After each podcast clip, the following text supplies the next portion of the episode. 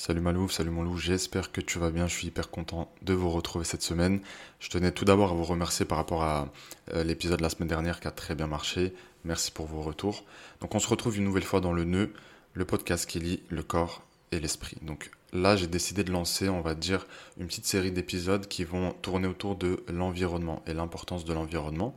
Donc on va traiter un à un les différents acteurs de l'environnement, euh, les personnes, les amis, etc. etc. Donc aujourd'hui on va s'attarder sur les parents toxiques. Donc on va discuter tout d'abord euh, autour de la notion de parent. Hein. Qu'est-ce que c'est qu'être un parent euh, au sens large? Ensuite, on va voir qu'il y a différentes personnalités en fait dans le parent toxique. Il y a différents profils. et puis, on va voir comment on va faire concrètement pour s'en sortir, sortir de cette relation toxique. Et bien évidemment, il faut faire la différence entre un parent toxique et une relation toxique. Ce sont deux choses distinctes qui n'ont rien à voir. Alors on va rentrer tout de suite dans le sujet. Donc être parent, ce n'est pas forcément être géniteur. Si tu adoptes un enfant, que tu prends soin de lui euh, sur le plan émotionnel, sur le plan euh, physique, euh, si tu le protèges, etc., que tu lui apportes de l'amour, tu es un parent. un géniteur n'est pas forcément un parent. Donc en résumé, c'est pas parce que tu as donné naissance à un enfant que tu es un parent c'est pas parce que tu as donné naissance à un enfant que tu réponds à ses besoins. Et on rentrera plus dans les détails quand on va définir un petit peu les profils des parents toxiques. En résumé, lorsque tu es parent, tu dois prendre soin euh, de ton enfant sur le plan physique, matériel, émotionnel, l'accompagner euh, dans sa croissance, l'accompagner dans la construction de son estime, l'accompagner dans le développement de sa confiance en soi, etc. etc. C'est pas juste euh, je, te donne à manger, je te donne un toit, et ça s'arrête là, quoi. Alors évidemment, il y a des choses qui sont régies aussi par le culturel, par le culturel, etc. Mais je veux dire, dans l'ensemble, le rôle du parent, c'est celui-ci. Lorsque tu as un enfant, sa construction se fait en premier lieu, en tout cas, à travers toi, en tant que parent. C'est-à-dire que tu discutes avec lui, tu lui inculques des valeurs, tu lui autorises certaines choses, tu lui interdis d'autres. Est-ce que euh, ce que tu fais est plutôt sain ou est-ce que c'est plutôt malveillant? Est-ce que euh, c'est rabaissant? Est-ce que euh, tu, tu, le dénigres devant les autres? Existe-t-il de l'amour entre vous? Tu prends deux enfants identiques, des clones, ok, sur le plan génétique. Tu les mets dans deux familles. En fonction de l'éducation qu'ils auront reçue, ça sera deux personnes, mais totalement différentes, qui n'ont rien à voir les unes avec les autres. Tu te rappelles la semaine dernière, je te disais que la personne avec qui tu fais ta vie, donc ta vie de couple, déterminera ton avenir eh ben, le parent, c'est la première personne dans ta vie qui déterminera ton avenir. Comment est-ce que tu seras quand tu seras grand? Euh, Ton rapport à l'autre, sur le plan professionnel, sur le plan émotionnel. En fait, un parent un rôle bien plus important qu'on peut le penser. Alors, un parent toxique, c'est quelqu'un qui a un comportement euh, déviant, défaillant. Une relation toxique, c'est quand les deux personnes qui sont dans cette relation n'arrivent pas à s'entendre, pour euh, diverses raisons. Hein. Mais dans ce cas-là, le parent ou l'enfant n'a pas forcément, euh, si tu veux, un comportement toxique. Alors, je te conseille un livre qui est vraiment pas mal de Suzanne Forward qui s'appelle Parents toxiques, comment leur échapper. Et du coup, au travers de cet ouvrage, elle décrit un petit peu les différents euh, types psychologiques, on va dire, de parents toxiques. Et je vais t'en citer quelques-uns et c'est hyper intéressant. T'en as un qui est le parent divin ou le parent Dieu. Donc en fait, c'est un parent donc ça peut être le père ou la mère, un parent toxique bien sûr. C'est un parent à qui tu dois rendre des comptes, qui établit des règles qu'il faut respecter à la lettre. Euh, il faut jamais sortir du cadre, et même à l'âge adulte. C'est très compliqué euh, d'asseoir tes positions, très compliqué euh, de leur prouver qu'ils ont tort, même si c'est clair, hein, comme de l'eau de roche, ils vont jamais avouer qu'ils ont tort, ils ont raison, mes règles sont celles-ci, j'ai toujours raison, soit tu te plies à mes règles, soit tu te plies à mes règles en fait, t'as vraiment pas le choix. Donc en gros, c'est un petit peu le parent dictateur finalement. Donc c'est comme ça et pas autrement. Alors ça, t'imagines bien que c'est des parents qui peuvent très rapidement couper les liens avec toi sans aucun scrupule, hein, dès lors que tu rentres pas dans le cadre. Euh, donc si par exemple, ça, m'arrive en coaching par exemple, des gens qui euh, veulent se marier avec quelqu'un d'une autre communauté, euh, d'un autre village, d'une autre ville, etc. c'est non. Non seulement c'est non, mais en plus de ça, si tu le fais, tu n'existes plus, je t'enlève du testament, euh, je t'enlève tous tes droits et je ne te connais plus en fait, je te renie tout simplement. Lorsque tu es face à un parent comme ça, c'est hyper compliqué, tu as l'impression que tu vas jamais t'en sortir, tu es dans la peur constante, tu te dis que euh, il faut vraiment que tu te plies à leurs règles. En fait, tu vis dans la terreur tout simplement. Tu vis dans la terreur. Un peu dans le même délire, tu as le parent dominateur, en gros, c'est un parent qui euh, va exercer une espèce de contrôle clairement sur ton esprit. et tu vas avoir peur en fait d'aller à l'encontre de ce qu'il veut. Alors lui, il est un peu plus subtil que le premier parce que il va te faire comprendre qu'il a toujours raison et il est toujours dans la manipulation. Il va donc te sortir des phrases du genre euh, écoute, j'ai l'expérience, je sais ce qu'il y a de mieux pour toi. Mon rôle, c'est de t'apprendre des choses, etc., etc. Donc c'est comme ci, comme ça, c'est comme ça que ça doit se passer, etc. Donc ça, c'est le genre de parents aussi euh, qui ont très très peur du mariage. C'est-à-dire que dès lors que tu vas te marier, ils vont perdre cette emprise qu'ils ont sur toi, tu vois, et du coup, bah, ça fait des catastrophes lorsque tu vas te marier. C'est un peu, euh, tu vois, ce que craignent beaucoup de femmes, la belle-mère un peu sorcière, tu vois. Tu sais, celle qui dit Écoute, mon fils, ta femme, j'aime pas trop comment elle s'habille, elle devrait s'habiller comme ça. Euh, ta femme, elle devrait se taire quand elle est à la maison, je vois pas pourquoi elle parle. Tu vois, genre, la, mère ou ça peut être le père aussi, tu vois, qui fait des histoires pour rien avec le conjoint. En fait, quand tu vas quitter le cocon familial, il n'aura plus personne à manipuler et du coup, ça va être dur pour lui. Tu vois, il va ressentir vraiment un vide. C'est le genre de parent aussi qui aime pas quand tu sors avec tes amis parce qu'il a pas le contrôle. Euh, ça devient très compliqué. Et surtout à l'adolescence, quand tu commences à te connaître, à vouloir prendre le contrôle de ta vie, à prendre des décisions pour toi, mais il faut certainement ne pas le faire parce que non, c'est lui qui décide, c'est lui qui sait mieux que toi, c'est comme si et pas autrement. Enfin bref, un calvaire. Alors je vais t'en décrire un dernier, c'est le parent déficient. Alors si tu veux, le parent déficient, c'est juste un parent qui est là qui te nourrit, qui te loge, qui t'habille, et sans plus. C'est-à-dire que toute la dimension émotionnelle, affective, n'existe absolument pas. Donc ça, ça fait des enfants un petit peu, euh, même très solitaires, qui ne parlent pas beaucoup, qui n'ont absolument aucune confiance en eux. Donc tu imagines bien les dégâts que ça peut causer à l'adolescence, puis à l'âge adulte. Alors attention, je suis pas là pour que tu t'insurges contre tes parents, que tu fasses la révolution chez toi, etc. Je vais essayer de te donner des vraies solutions juste après. Tout à l'heure, je te parlais de la dimension culturelle qui est hyper importante et qui est hyper présente aussi, on va pas se, le cacher. Euh, cette dimension, elle est aussi impactée par euh, la sphère culturelle, hein, donc par ta religion, etc. Le problème qu'on a chez les musulmans, euh, c'est qu'on a sacralisé le parent. Et certains le font très bien parce qu'ils utilisent des versets pour justifier leur position, leur dominance, euh, euh, leur toxicité en fait. Mais là, c'est un rappel que je fais aux parents, si jamais vous êtes des parents. Oui, l'enfant vous doit respect, etc. Il n'y a aucun problème. Mais la question que tu dois te poser, c'est est-ce que ces versets parlent de toi? Est-ce que tu es vraiment un parent? Est-ce que tu es vraiment quelqu'un qui donne de l'amour, de l'affection, qui accompagne ton enfant vers sa croissance euh, qu'il le protège, etc., etc. Ou tu es juste quelqu'un qui lui dit Bon, écoute, tu vas me ramener des bonnes notes, euh, tu te couches à telle heure, tu te lèves à telle heure, je vais pas t'entendre, euh, je te paye à manger, à boire, c'est suffisant, laisse-moi tranquille.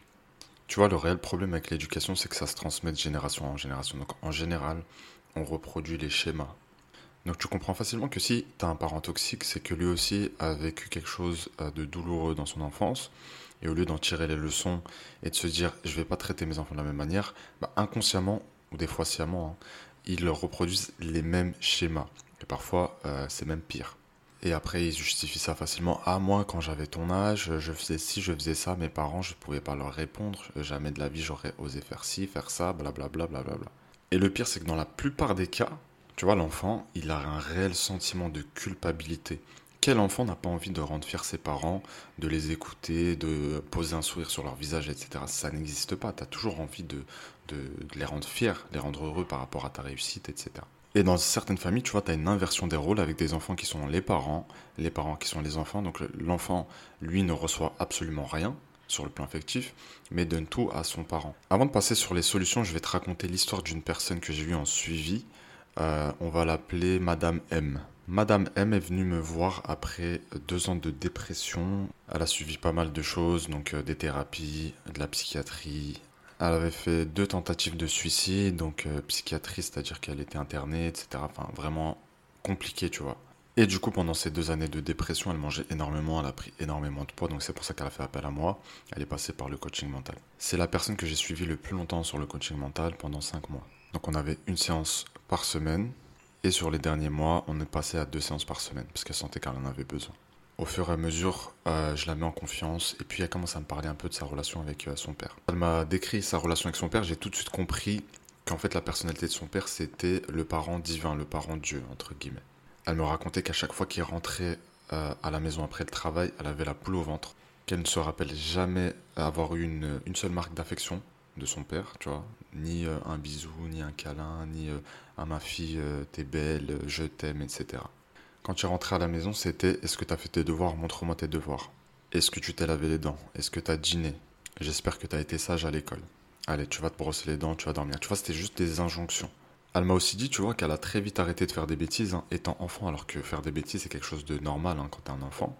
Parce qu'en fait, à chaque fois qu'elle faisait des bêtises, bah, s'en prenait une. Alors, j'ouvre une petite parenthèse, je pense qu'on est plusieurs là à se dire, euh, au vu de notre éducation, hein, ceux de ma génération, que si nos parents, à une certaine époque, avaient été contrôlés par euh, les services sociaux, ils seraient encore en prison là. Alors, juste avant de revenir sur l'histoire de Madame M, je veux juste te dire un truc, c'est que tous les parents ont des comportements toxiques de temps en temps. Le problème, c'est quand ils sont présents au quotidien, que c'est limite du harcèlement, tu vois. Mais tous les parents ont déjà mis une fessée pour rien, euh, si ce n'est plus, t'ont déjà engueulé alors que t'avais rien fait de mal, euh, voilà, t'ont déjà manipulé, etc. C'est normal, hein, ça fait partie des relations humaines. Comme je te le disais la dernière fois, une relation humaine, c'est toujours un rapport de force. Et donc, ça devient vraiment problématique quand c'est au quotidien, quand c'est redondant quand ça ne cesse pas. Je ferme la parenthèse et on revient sur l'histoire de Madame M. Euh, donc je te disais, voilà, très vite, elle a arrêté de faire des bêtises. En fait, elle a compris que pour être en sécurité, il fallait qu'elle se plie aux règles de son père. À l'adolescence, ben en fait, elle n'a pas eu d'adolescence. Hein. C'était, euh, elle s'occupe de la maison, elle va à l'école, elle rentre, elle fait ses devoirs. Euh, voilà, pas de sport, pas d'activité, pas de je dors chez ma copine ou je sais pas quoi, pas de sortie. vraiment, école, maison. Et attention, il fallait obéir au doigt et à l'œil. Hein. C'est-à-dire que quand papa te disait fais-moi un café, tu devais faire le café. Quand il te disait fais à manger, tu devais faire à manger. Son père c'était le général et elle c'était un petit soldat qui devait juste obéir et attention à ne jamais euh, faillir à son devoir. Hein, parce que si tu fais n'importe quoi, tu t'en prends une. Mais en fait, elle avait tellement peur de ça qu'elle elle faisait plus n'importe quoi. Elle était obligée de se plier à ses règles. Sauf que l'adolescence, c'est le moment où euh, bah, tu grandis, tu explores, tu apprends et tu te développes. C'est également le moment où tu commences à t'émanciper, c'est normal. Tu entres dans l'âge adulte, euh, il est temps peut-être de faire certains choix. Et donc elle me raconte en fait qu'elle souffre en silence, qu'elle en peut plus, que c'est anxiogène, euh, qu'elle attend la délivrance. Et forcément pour elle, la délivrance, c'est le mariage. Donc elle finit ses études, voilà, elle a son diplôme d'infirmière et elle décide de commencer à travailler. Donc elle travaille, il a pas de problème et tout. En fait, sa situation a changé, mais le cadre reste le même, c'est-à-dire après le travail je rentre, je n'ai pas de copine, etc., etc. Elle finit par rencontrer quelqu'un, donc tu imagines bien que voilà, a 23, 24 ans, elle a rencontré quelqu'un, elle décide de faire sa vie, de prendre son envol. Elle en parle à son père, son père refuse catégoriquement. Il lui dit, à peu près mot pour mot, c'est moi qui choisira ton mari. Alors qu'elle, elle était très attachée à cet homme, ils s'entendaient bien, il la respectait, etc. Donc euh, pour elle, c'était totalement injustifié, mais elle pouvait rien faire. Elle avait peur. Elle était paralysée, tétanisée face à ça, tu vois. Donc, contrainte de mettre fin à cette relation. Et en fait, c'est là que commence la dépression. Je te jure, je compte pas le nombre de fois où euh, pendant le, coaching, elle s'est mise à pleurer. Et franchement, ça me faisait grave de la peine de voir qu'elle s'était enlisée dans cette euh, relation toxique avec un parent toxique. Donc, relation toxique et parent toxique, là, c'était le duo gagnant, tu vois. Donc, vraiment difficile pour elle. On ressentait vraiment la peine. Et donc un jour son père rentre et lui dit je t'ai trouvé un mari, donc tu vas épouser un tel, voilà ce qu'il fait dans la vie, euh, c'est le fils de telle personne, c'est comme ça, t'as pas de choix, donc tu vas te marier, donc t'auras rien déboursé de ta poche, il va tout prendre en charge, il va tout payer, j'ai vu avec son père pour la dot, c'est moi qui la récupère. Donc je sais pas si tu imagines le truc, hein. tu rentres un jour du taf et on te dit bon bah écoute, cette personne que tu ne connais absolument pas, que tu n'as jamais fréquenté, que tu n'as jamais, avec qui tu n'as jamais partagé quoi que ce soit, hein, ni même un mot, euh, enfin rien, tu vas te marier avec. Sachant que quelques mois avant, elle, avait quitté ce, garçon qu'elle aimait vraiment et tout. Donc je sais pas si tu vois un petit peu la descente aux enfers. Donc l'enfance catastrophique, adolescence catastrophique, âge adulte catastrophique. Pendant ces cinq mois, on a vraiment dû faire un travail sur sa confiance en elle, euh, un travail de reconstruction. Et c'était vraiment long, c'était vraiment euh, fastidieux et elle partait de très très très loin. Donc son mariage se, fait, elle se marie et euh, au moment du mariage, elle découvre bah, la personne à qui elle se marie qui ne lui plaît pas du tout physiquement. Et c'était un mec très autoritaire en fait, à l'image de son père tout simplement. Elle se rend compte qu'elle a été vendue un peu comme du bétail, que la dot qui normalement lui revient, elle, euh, a été récupérée par son père. Elle ose même pas lui demander parce qu'elle laisse tomber. Elle se retrouve là, à la mairie, avec un mec qu'elle n'aime pas, en train de, de fake des sourires pour les photos. En plus de ça, bon, elle s'était préservée pour le mariage euh, avec la personne qu'elle aimait. Malheureusement, ça ne s'est pas fait, donc elle a perdu sa virginité finalement avec quelqu'un qu'elle n'aimait pas. Donc t'imagines tous ces traumatismes-là qui s'enchaînent. Elle tombe en dépression, elle ose rien dire parce que c'est quelqu'un qui est devenue très réservée, qui me parle jamais de ses sentiments, et elle fait une première tentative de suicide. Donc cette tentative de suicide, c'était une prise de médicaments. Une fois qu'elle a pris les médicaments, elle appelle le SAMU, elle leur explique ce qui s'est passé, ils la prennent en charge. Donc de là, forcément, elle a droit à un examen psychologique, psychiatrique, la totale. Elle est mise sous un traitement, euh, je me rappelle plus du nom, bref, sous traitement euh, antidépresseur. De toute façon, eux, c'est simple, hein, ils savent que faire ça, un psychologue, psychiatre, bon, surtout les psychiatres, ils savent que te donner des médicaments pour te shooter, pour te rendre encore plus fou. Et encore une fois, ils traitent les symptômes et pas le problème à la racine. Donc euh, le cauchemar continue, hein. euh, elle vit toujours avec cette personne hyper autoritaire. Donc là, elle a une double autorité contre elle. Elle a son père d'un côté, qui vient les voir très régulièrement. Elle a son mari qu'elle n'aime absolument pas. Euh, elle doit faire à manger, elle doit faire le ménage, elle doit travailler, elle doit l'aider à payer les factures. Enfin bref, une vie désagréable. Pour la première fois de sa vie, elle décide de se rebeller en fait après une dispute avec son mari. elle a haussé le ton il lui a mis une claque. Et en fait, de là, c'est parti en cacahuète. Et en fait, elle a essayé de se défenestrer. Donc, il la retient, etc. Ils appellent le secours. Euh, et en fait, elle est directement internée. Donc là, encore une fois, quand tu es interné, bah, c'est les médicaments, euh, c'est les piqûres, euh, je sais pas quoi. Elle me racontait, franchement, ça me faisait grave de la peine. et du coup, bah, en fait, elle s'enfonce dans sa dépression. Finalement, là où elle devrait s'en sortir, on devrait l'aider. On l'enfonce encore et encore, on la shoot aux médicaments. Euh, plus capable de penser, plus capable de réfléchir. Elle vit dans un trou noir, c'est comme ça qu'elle me disait. Elle me disait j'étais vraiment dans un trou noir. Donc une fois sortie de son hospitalisation, euh, elle arrive à obtenir le divorce, parce qu'elle se faisait battre, hein, tout simplement. Elle a aussi regroupé des preuves de tromperie, donc euh, bon, elle obtient le divorce. Sauf que là, c'est pas fini parce qu'en fait, elle retourne chez son père.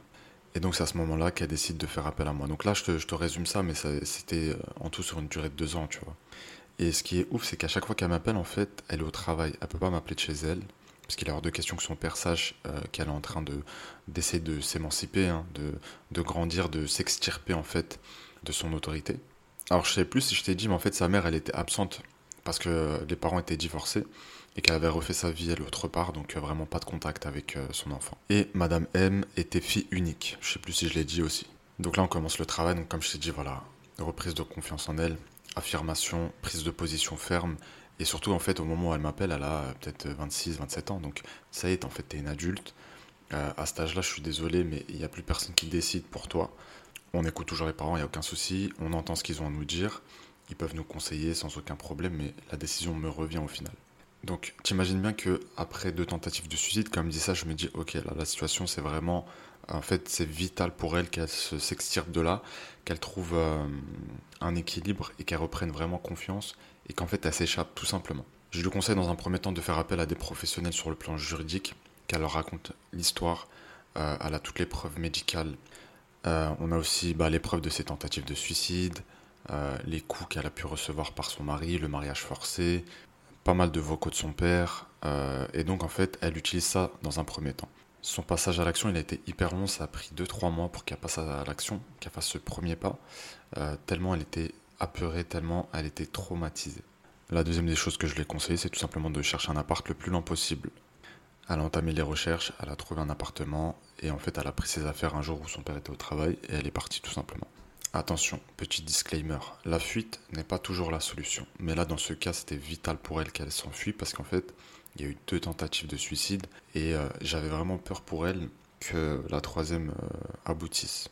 Son père a bien sûr reçu des courriers euh, de la justice, il a dû rendre des comptes, etc. etc. Il avait interdiction de s'approcher d'elle, donc elle était totalement protégée. Donc une fois qu'elle a commencé à vivre seule, on a continué le suivi encore quelques mois et en fait si tu veux, elle avait du mal à sourire aux autres. Elle l'a jamais fait, elle n'a jamais eu vraiment d'amis. Elle a toujours eu des collègues de travail, des camarades de classe, mais pas vraiment d'amis. Donc on a dû faire ce travail de sociabilisation aussi. Euh, et aujourd'hui, bah écoute, euh, ça va plutôt bien pour elle.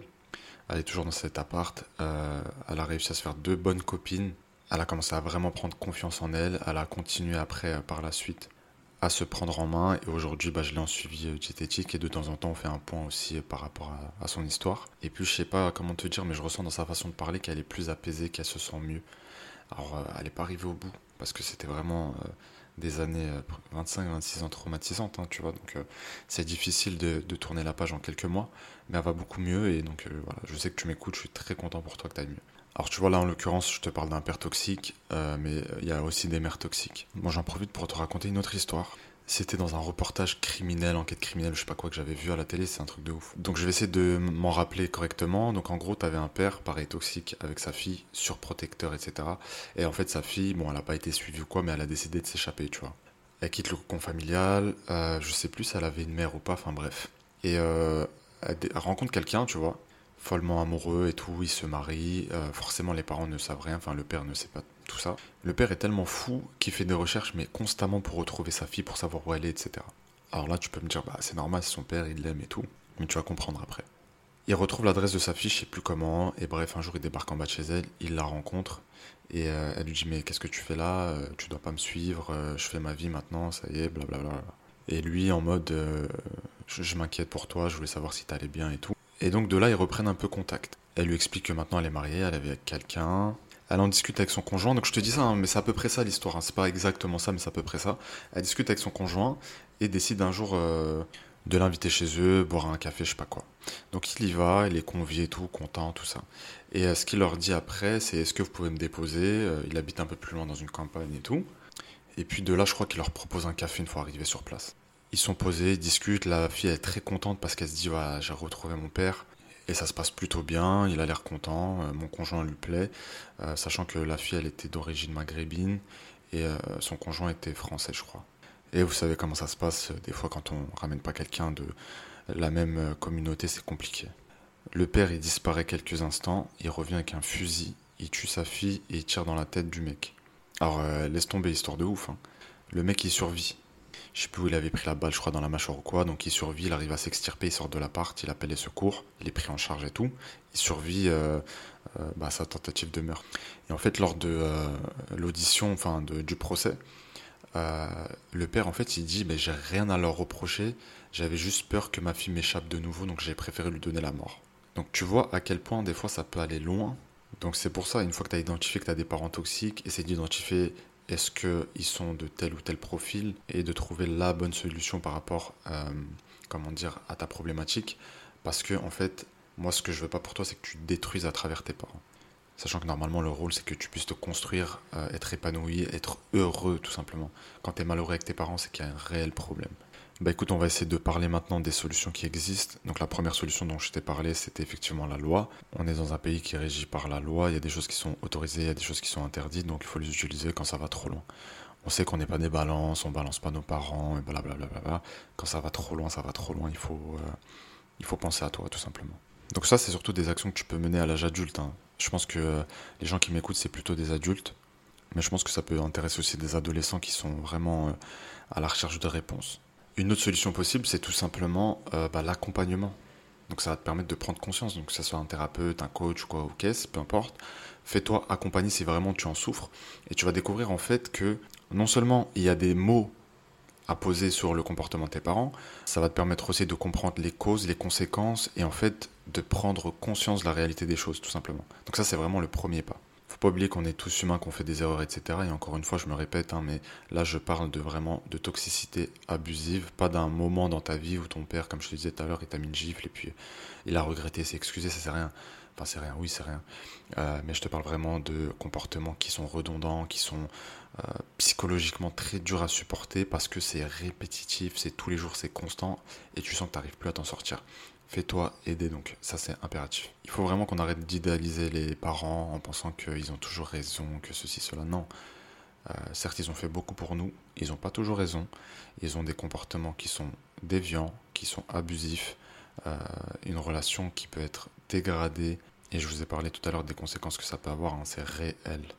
Un autre conseil que je vais te donner, celui-là il est très difficile hein, quand tu as des parents toxiques, c'est le pardon, c'est leur pardonner.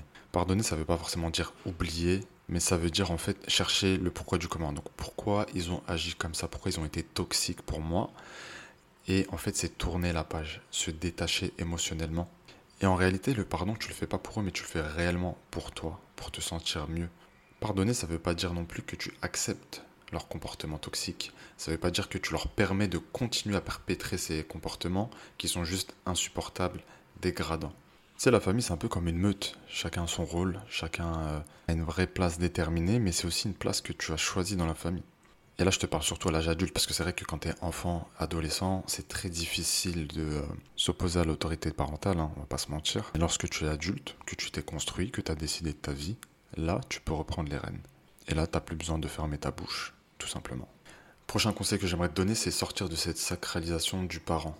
Le parent n'est pas Dieu, tu ne lui dois pas obéissance absolue, quoi qu'il en coûte, c'est faux. Je sais que c'est dur à entendre, surtout pour des parents, je pense. Ton enfant ne te doit pas obéissance absolue. Ce qu'il te doit, c'est juste le respect.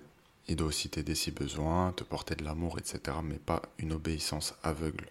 Il faut commencer à respecter les individus, parce qu'avant d'être des parents, on est tous des individus.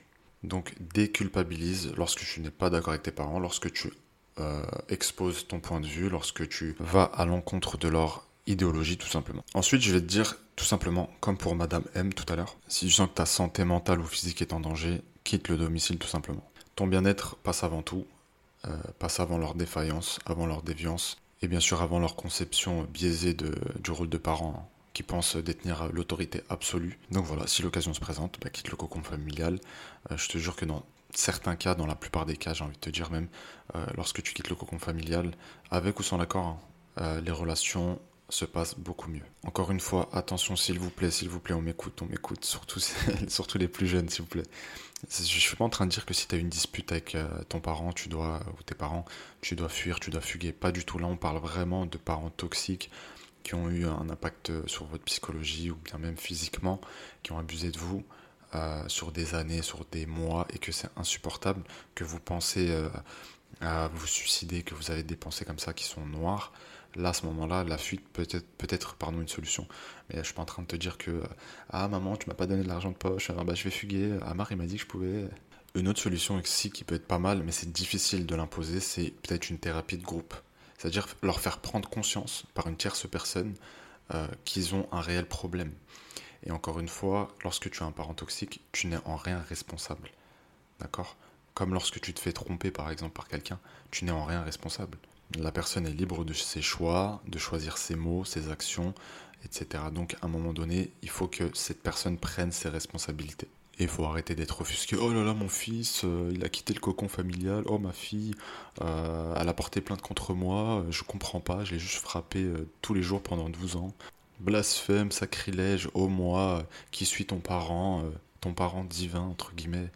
À un moment donné, si vous avez des défaillances psychologiques, il faut, voilà, il faut se faire soigner.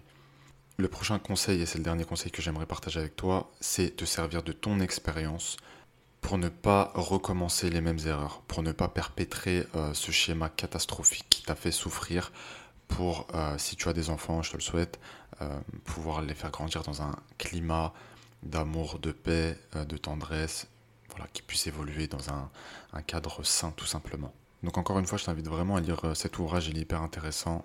Parents toxiques, comment leur échapper? Et n'oublie pas que tu es extraordinaire, peut-être ne le sais-tu pas encore.